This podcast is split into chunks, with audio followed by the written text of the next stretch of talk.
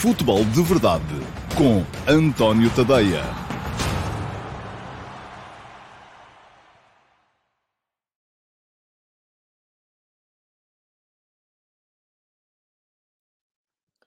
Olá, muito bom dia a todos. Sejam muito bem-vindos à edição de hoje do Futebol de Verdade, sendo que hoje é sexta-feira, é a última edição desta semana do Futebol de Verdade e é dia 18 de fevereiro de 2022. Um, estamos mesmo a meio caminho. Ontem ainda houve Liga Europa. O Flóculo do Porto venceu o Lásio por 2 a 1 no Estádio do Dragão. O Sporting Clube Braga perdeu na uh, Transnistria ou na Pridnestróvia ou na Moldávia, conforme quiserem chamar à zona de Tiraspol, perdeu com o Sheriff por 2 a 0 e comprometeu, de certa forma, a continuação em, em prova na, na, na, Liga Europa. O Flóculo Porto manteve-se com esta vitória, manteve-se perfeitamente em linha, uh, com a possibilidade de seguir na competição e, portanto, está... Uh, é verdade que podia ter sido uma vitória por outros números, com números mais expressivos, mas também, tendo em conta a forma como correu a primeira parte, já foi uh, excelente uh, o Flóculo Porto ter conseguido sair do Dragão com um resultado positivo e com vantagem. Ora, muito bem, já vou falar-vos desses dois jogos, da mesma forma que tenciono falar-vos ainda um bocadinho sobre os jogos do fim de semana, sobre aquilo que aí vem para mais uma jornada da, um, da Liga Portuguesa e, para já, aquilo que vou fazer é olhar aqui um bocadinho para uh, os vossos comentários. O Filipe Monteiro resolveu deixar outra vez uh, de, de facilitar e aí está a camisola amarela mais uma vez, medalha de ouro para o Filipe Monteiro. Foi o primeiro a comentar hoje. E uh, bom dia para si, Filipe. Pergunta-me Filipe se tem confiança que Portugal pode evoluir com tão pouco tempo de preparação para conseguir sair do marasmo de 2021. Se Fernando Santos tem essa capacidade. Bom, vamos lá ver. Filipe, um, não tenho muita confiança, se quer que lhe diga. Acho que o jogar de Portugal, e eu já escrevi isso na altura em que Portugal perdeu com a Sérvia em casa, em que se percebeu que iríamos ficar no play-off, em que se percebeu que, enfim, que não ia haver tempo para mudar entre o jogo com a Sérvia uh, e o jogo que vem a seguir, que é o jogo do play-off, uh, que esse novo jogar, essa nova ideia de jogo deveria ter sido uh, trabalhada com tempo, e com tempo era desde logo, desde a fase final do Campeonato da Europa de 2020, que se jogou em 2021, e era logo aí que Portugal tinha que começar a evoluir. Agora, não creio que de repente, de um dia para o outro, a seleção possa mudar assim tanto. Uh, e dizem vocês, ah, pá, mas são 3, 4 meses entre os dois jogos. É verdade, mas são 3, 4 meses em que os jogadores estão uh, focados nos clubes, em que não estão sequer na seleção para poderem, uh, para poderem trabalhar uma nova ideia. Depois, outra questão é de percebermos uh, se Fernando Santos será o treinador indicado para essa nova ideia ou não. Eu tenho algumas dúvidas, confesso, tenho algumas dúvidas, embora também não seja, como não sou nunca, partidário de uma substituição a meio caminho. Acho que uh, Fernando Santos deve concluir esta uh, fase de qualificação. Acho que se Portugal acabar por não ir à fase final do Campeonato do Mundo 2022, uh, ah, que uh, Fernando Santos deve dar o lugar a outro, uh, que possa trazer novas ideias à seleção. Se Portugal se qualificar para a fase final do Campeonato do Mundo 2022, todas as indicações que chegam do rendimento dos jogadores é de que Portugal tem de facto que encontrar uma nova forma de jogar, que se apoie mais em jogadores como Bernardo Silva, em jogadores como uh, o, o, próprio Bruno Fernandes e que se apoie menos em, na, na, na, capacidade de Cristiano Ronaldo, porque mesmo o próprio Manchester United está a sofrer com essa ideia de apoiar tudo em cima do Cristiano Ronaldo. Portanto, estamos aqui a dizer que, que se Portugal conseguir levar de vencida a Turquia e depois, em princípio, será a Itália no jogo que vai dar acesso à fase final do Campeonato do Mundo, então Uh, desde logo deve começar a ser encarada a possibilidade de modificar aquilo que é o jogar da seleção. Nesse caso, deve ser, no meu ponto de vista, na mesma com Fernando Santos. Um, hoje em dia, um, os treinadores não se definem pela capacidade de mudar, definem-se pelas ideias que têm. Uh, e depois a capacidade, dentro de uma vastíssima equipa técnica, há sempre quem tenha a capacidade para operacionalizar conceitos e, portanto, acredito que sim. Bom, diz-me o Flávio Almeida, que é do meu mundo, obrigado Flávio. Uh, acredita que uma equipa portuguesa é capaz de lutar pelo campeonato e ao mesmo tempo lutar para vencer numa prova europeia? Não é fácil. Um, não é fácil, mas depende, não é? Um, depende sempre muito daquilo que for o desafio no campeonato em Portugal. Uh, depende da, da, almofada de uh, vantagem que uma equipa tiver para gerir. O Porto, neste momento, tem seis pontos. Uh, e depende depois também da possibilidade que essa equipa tiver de encarar eventuais percalços no campeonato sem deixar que isso a afete do ponto de vista mental. Vamos lá ver uma coisa.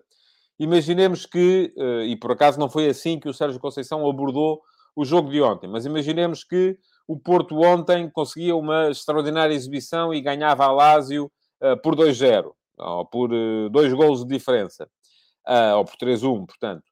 Que, portanto, precisaria de, provavelmente, repetir esse tipo de exibição na, na próxima quinta-feira. E que sacrificava um bocadinho do jogo do fim de semana. Imaginemos que saía de Moreira de Cónegos com um empate. Será que isso ia afetar mentalmente os jogadores para a próxima jornada de campeonato? Será que não? Depende sempre um bocadinho disso e da capacidade que o treinador for tendo. Portanto, aí está, uh, Filipe está a ver. Um treinador é muito mais do que uh, operacionalizar uma ideia de jogo, é também mexer com a mente dos jogadores. Será que o treinador iria ter a capacidade, enquanto líder de balneário, de explicar aos jogadores que uh, há seis pontos para gerir e que, portanto, esses seis pontos são geríveis uh, e que o foco neste momento seria ultrapassar a Lásio? Não sei. Um, depende sempre muito dessas coisas todas e daquilo que for a vantagem. Agora, diferente é se pensarmos num campeonato renhido em que está tudo ali taco a taco, aí fica difícil, de facto. Uh, e, mas não é impossível, uh, depende sempre muito também da quantidade de jogadores que fizerem parte do núcleo duro de uma equipa e da capacidade que o treinador for tendo para os ir gerindo e para ir rodando, sem uh, mostrar que há uma equipa principal e há uma equipa secundária.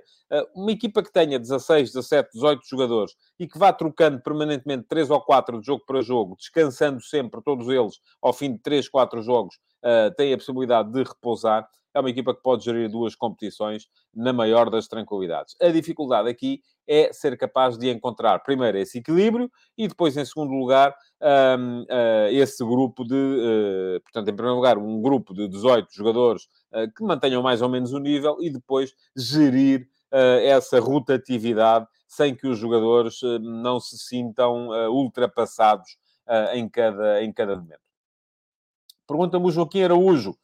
Gostava de saber se acha que as competições europeias podem vir a ter um papel decisivo na luta pelo campeonato, uh, visto que o Sporting só terá mais um jogo e continua o jogo aqui, e o Porto poderá continuar na Europa com jogos à quinta-feira. Já respondi, acho que depende, uh, portanto, está, está respondido na pergunta que me tinha feito o Flávio Almeida.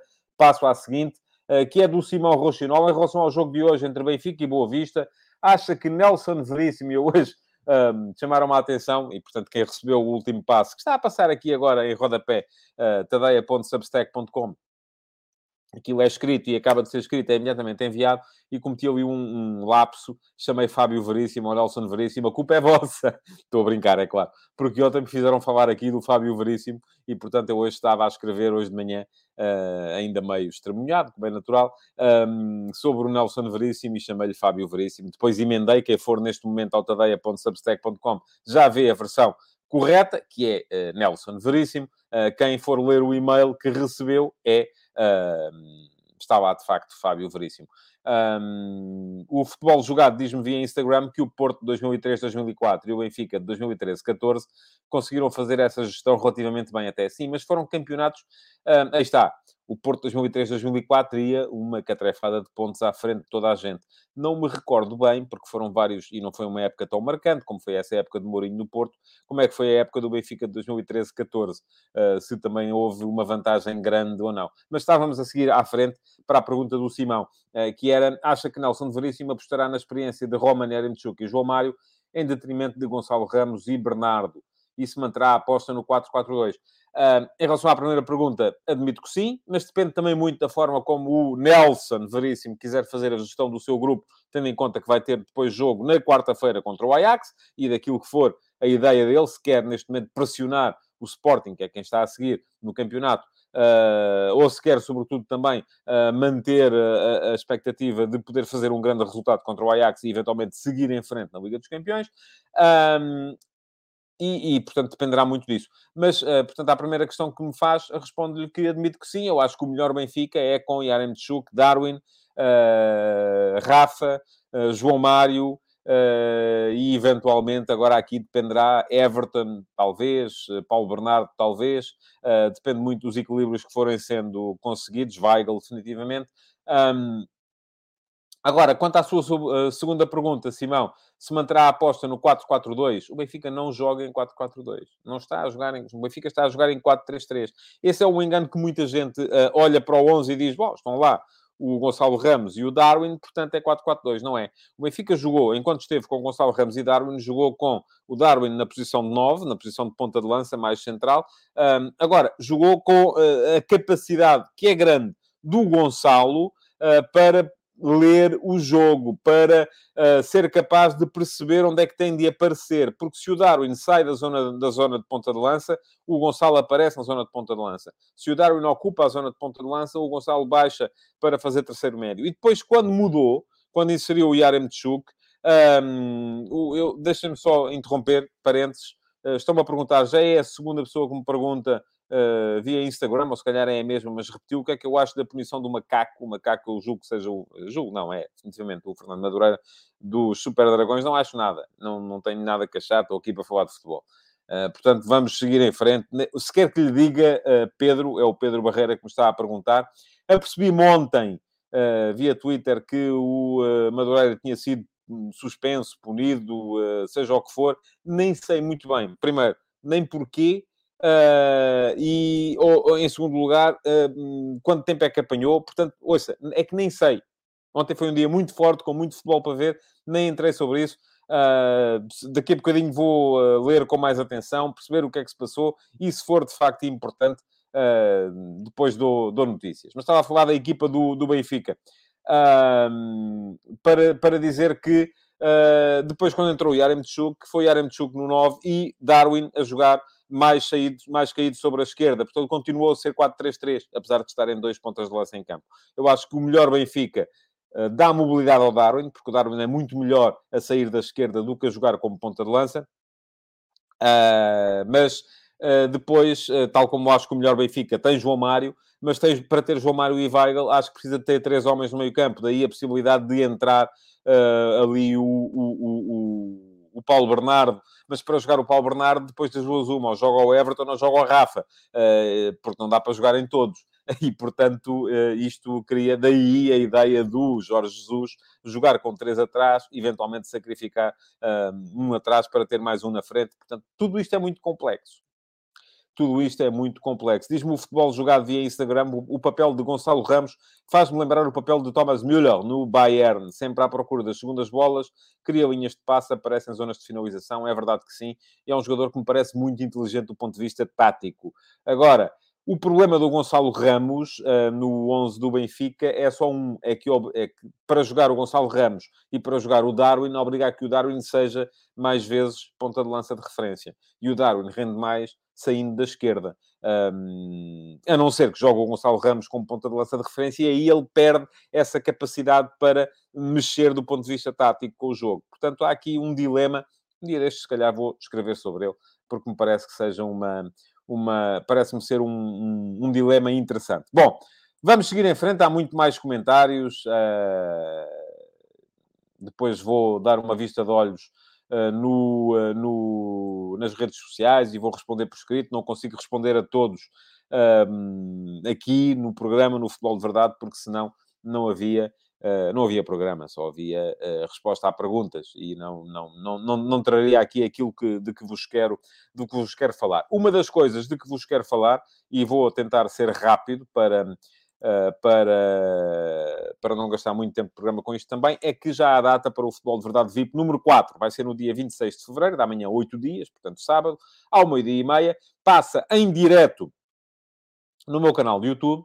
Uh, e fica lá depois, para quem quiser ver. Aliás, quem quiser ir ao meu canal de YouTube pode uh, ver, neste momento, se quiser, as edições 1, 2 e 3 do Futebol de Verdade VIP. O que é o Futebol de Verdade VIP? É um programa de hora e meia em que eu convido, à partida, quatro de vocês uh, para estarem comigo e virem aqui discutir de viva voz futebol comigo, temas à vossa escolha relacionados com futebol. Um, amanhã ou hoje, hoje, em princípio será ainda hoje, vão abrir as inscrições. Isto é, os subscritores premium do meu Substack, aqueles que escolhem apoiar a minha atividade enquanto jornalista, pagando uh, ah, 4,30€ por mês, são 3,5€ mais IVA, uh, ou então, em alternativa, fazendo a subscrição anual e recebendo dois meses de borla, portanto pagam só 10 meses e os outros dois sou eu que ofereço, um, não só podem participar no Futebol de Verdade VIP, como recebem uma série de conteúdos extra, uh, que são os conteúdos uh, apenas para subscritores premium, e são pelo menos 10 conteúdos por semana, só para subscritores premium. Os uh, subscritores gratuitos recebem 10 conteúdos apenas, que são o Futebol de Verdade em versão podcast e Uh, o último passo, o texto de reflexão, de opinião, que eu escrevo todos os dias de manhã, de segunda a sexta-feira, portanto, são uh, uh, cinco últimos passos, cinco futebols de verdade, todas as semanas. Os premium têm mais, mas também, aí está, pagam por isso. Portanto, já sabem, hoje, para aqueles que forem subscritores premium, um, e são neste momento 81, creio eu, um, segue o e-mail convite para poderem inscrever-se na edição deste mês do Futebol de Verdade VIP, e depois a seleção é feita de acordo com uh, os critérios que estão estabelecidos desde a primeira edição, que é são uh, apurados, uh, se houver mais do que quatro inscritos, são apurados aqueles que tiverem o maior nível de interação com o meu Substack, não é com o meu Facebook, não é com o meu YouTube, não é com o meu uh, Instagram, não é com o meu Twitter, não é com a Twitch, não, é com o Substack. O Substack classifica os subscritores de acordo com o nível de interação que vão uh, tendo, vão recebendo estrelas e uh, eu depois, se houver mais do que quatro inscritos, vou buscar aqueles que tiverem mais estrelas atribuídas pelo Substack para participarem comigo sábado que vem no Futebol de Verdade VIP. Portanto, já sabem, deem um salto ao meu Substack, tadeia.substack.com, subscrevam, apareçam por lá, leiam aquilo que por lá está. Há lá muita coisa para ler já uh, neste, neste momento. Vamos então olhar para os jogos de ontem. Uh, ora bem, começar pelo uh, Sheriff Sporting Clube Braga. Foi, posso dizer, um jogo muito mal perdido pelo Sporting Clube Braga. Mas esta equipa do Braga é uma equipa que, neste momento, me parece que sofre, sobretudo, com capacidade para fazer resultados. O futebol está lá. É uma equipa que continua a ter na frente e para mim é um bocadinho incompreensível como é que esta equipa do Sporting Clube Braga não é capaz de de transformar o futebol que tem em, em, em resultados, em golos, na, na, na, capacidade para fechar a baliza também. Uh, e a verdade é que o Braga, na primeira parte, foi melhor que o Sheriff. Pronto, não, foi, não fez uma exibição grandiosa, não, mas acaba por sofrer um golo uh, de penalti de VAR, penalti bem assinalado, não tenho nada a dizer contra isso, mas pronto, um golo de penalti mesmo sobre o final, e era tudo isto que o Sheriff queria.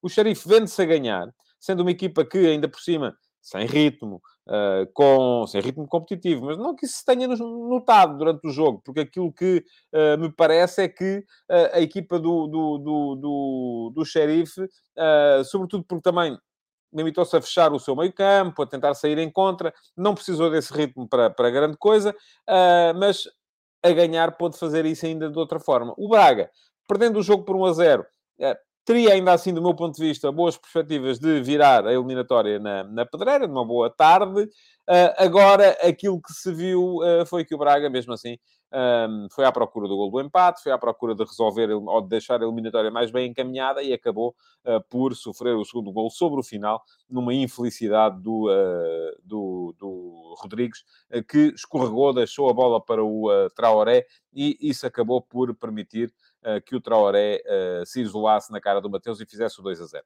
2 a 0 é um resultado complicado. Eu acho que o Braga, se era favorito, neste momento já não é. Um, e acho que neste momento, eu gosto sempre de dar aqui percentagens, de me atravessar.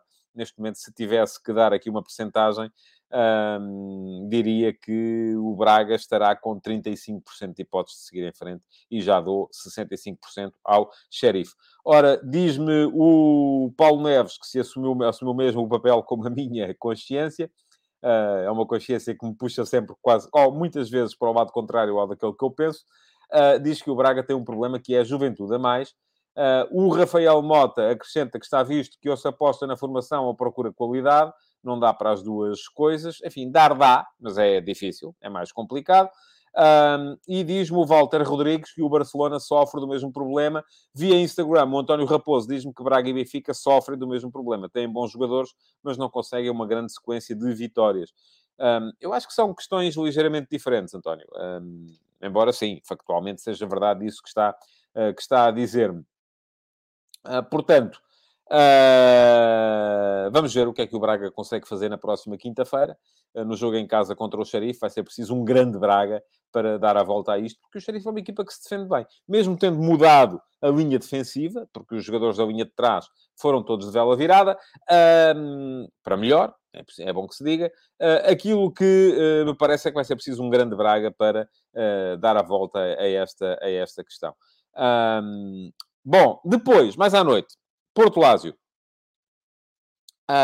O Sérgio Conceição, e eu hoje de manhã escrevi sobre isso. Quem quiser ler está em tadeia.substack.com. O último passo de hoje foi precisamente numa nova interpretação relativamente àquilo que foi a frase do Sérgio Conceição no dia em que perdeu o Luís Dias, que é, a partir de agora vai ser preciso redefinir objetivos.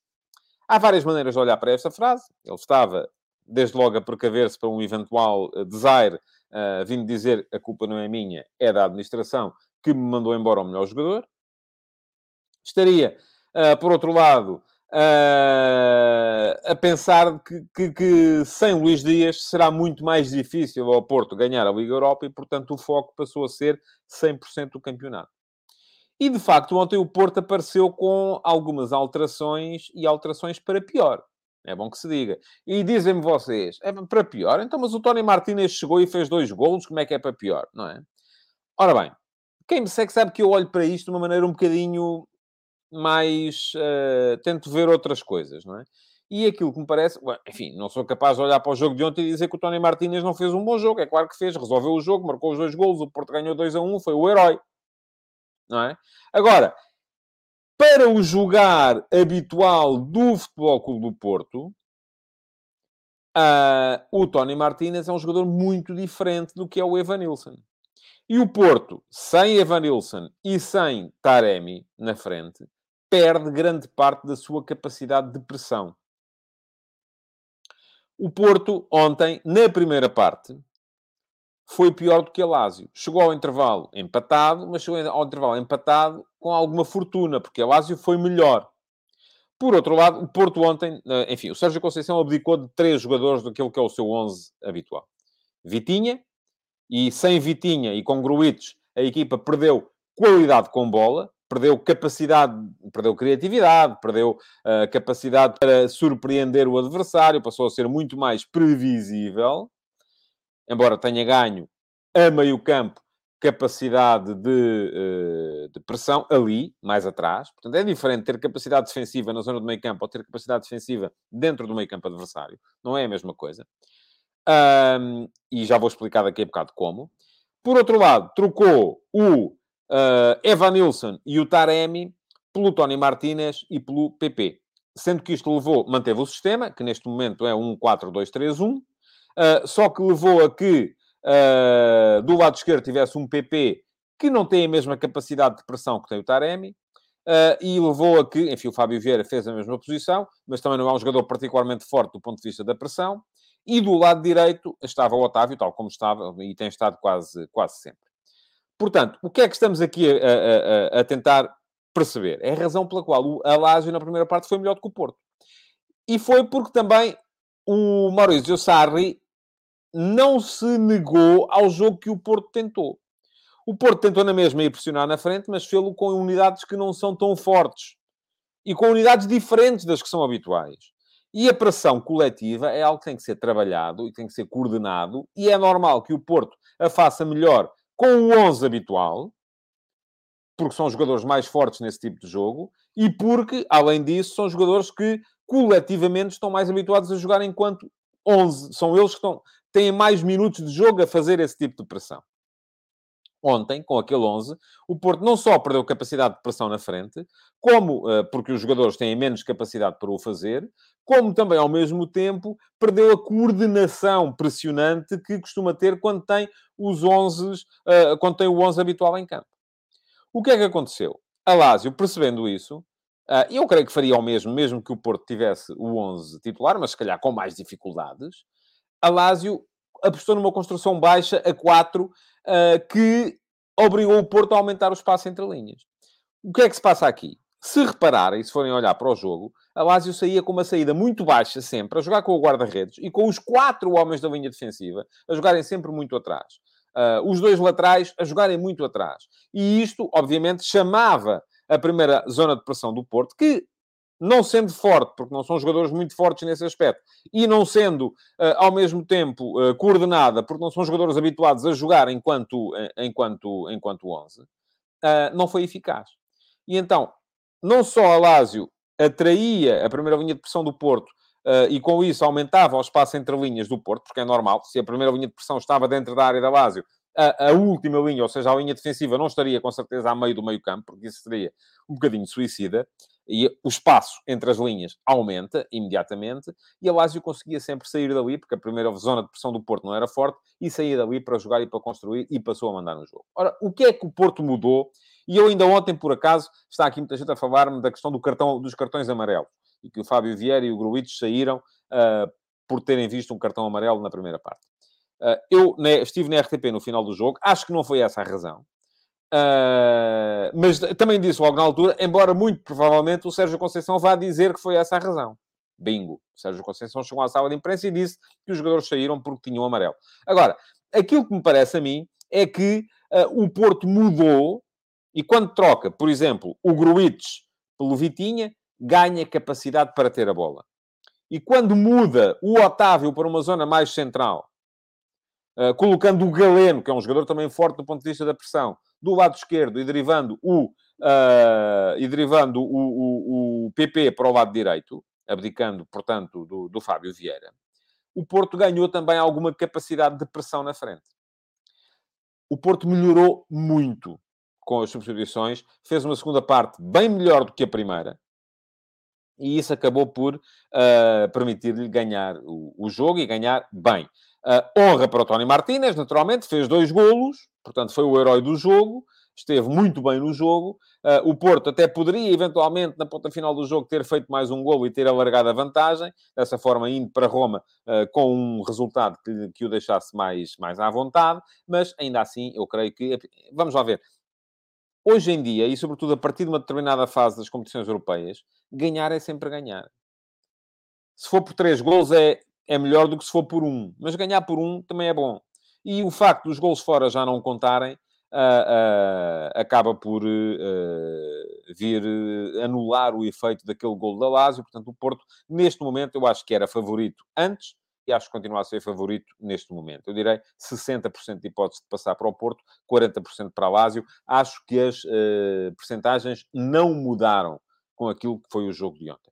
Embora o Porto tenha naturalmente que sofrer um bocadinho em Roma, porque em Roma já jogarão certamente o Ciro Immobile, o Acerbi, eh, que são dois titulares que a Lazio também não trouxe ontem. Veremos qual é que é a gestão que a Lazio vai fazer também da sua equipa, porque tem um jogo com o Udinese no fim de semana, no domingo, eh, particularmente importante. A Lazio está a tentar Uh, chegar às primeiras quatro posições, uma qualificação para a Liga dos Campeões do ano que vem, e naturalmente isso será muito, muito, muito importante para os italianos. Agora veremos como é que vai ser, quem é que vai jogar no fim de semana, quem é que vai jogar na próxima quinta-feira contra o Futebol Clube do Porto. Ora, muito bem, deixem-me só olhar aqui para os vossos comentários relativamente a isto e ao jogo do Porto. Uh, tenho que andar um bocadito mais para trás, ok, já cá estou. Uh, diz o Mário Rodrigues, volta a dizer que Martínez é top, já o era no Famalicão, e o Navarro, ainda vamos ouvir falar dele noutros andamentos, concordo a 100% consigo, Mário, embora uh, o futebol do Tony Martínez seja para outro tipo de jogo.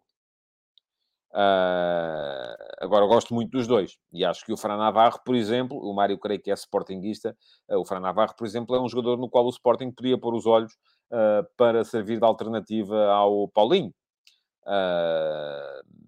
Embora, de acordo com aquilo que já disse ontem aqui relativamente ao Hamas e ao Benfica e à posição de defesa esquerda, me parece que se é para ser suplente, e o Navarro se calhar já vai ser muito caro para ser, para ser suplente.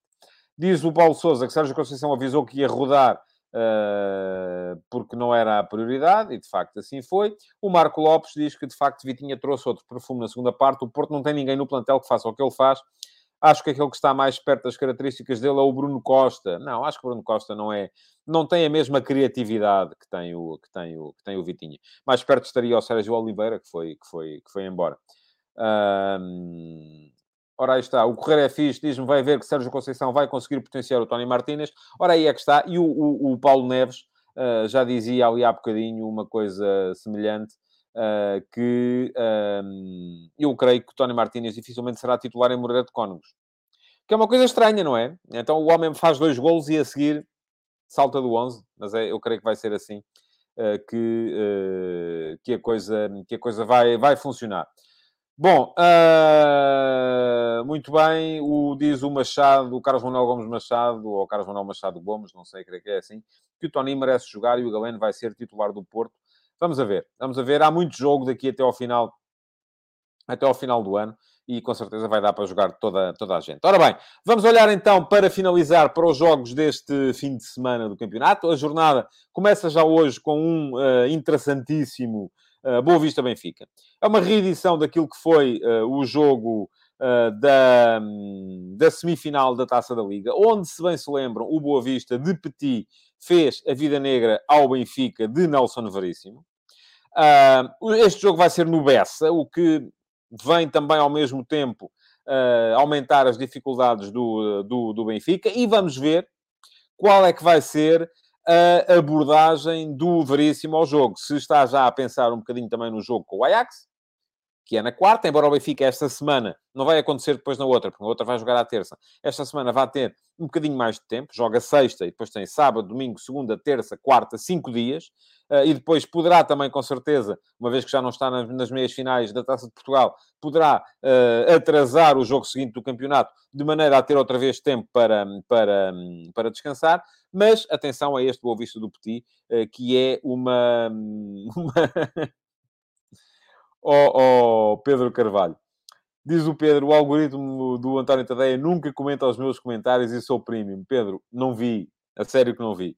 Tenha, perceba uma coisa, eu uh, uh, nem sei, posso fazer aqui um esforço para ir dar uma volta aqui atrás, mas eu se fizer isso, depois espero que a fluência... Um, já, já deixei aqui este conselho no outro dia a quem se queixava, porque não aparecia com frequência os, os vossos comentários. Uh, via YouTube, dá para comentar antes do programa começar. É a melhor maneira de assegurar que aparecem.